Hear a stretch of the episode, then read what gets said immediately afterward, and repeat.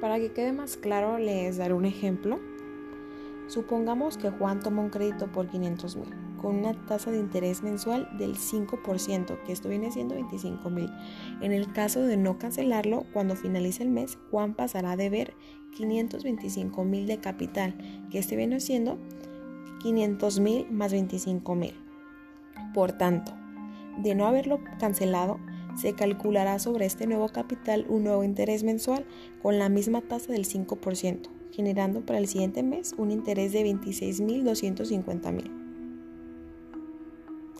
Eh, que esto viene siendo 525.000 por 5%.